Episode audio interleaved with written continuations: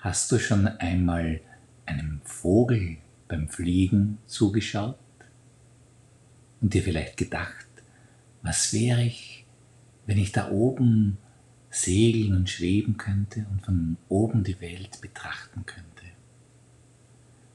Immer wieder komme ich so in Staunen über das, was die Natur uns zeigt und gerade das Schweben von Vögeln zeigt mir, wie wunderbar alles Geschaffene ist.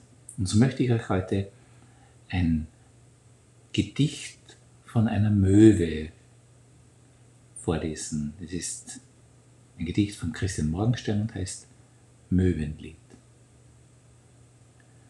Die Möwen sehen alle aus, als ob sie Emma hießen. Sie tragen einen weißen Flaus und sind mit Schrott zu schießen. Ich schieße keine Möwe tot. Ich lass sie lieber leben. Ich füttere sie mit Roggenbrot und rötlichen Zwieben. O Mensch, du wirst nie nebenbei der Möwe Flug erreichen. Wofern du Emma heißest, sei zufrieden, ihr zu gleichen.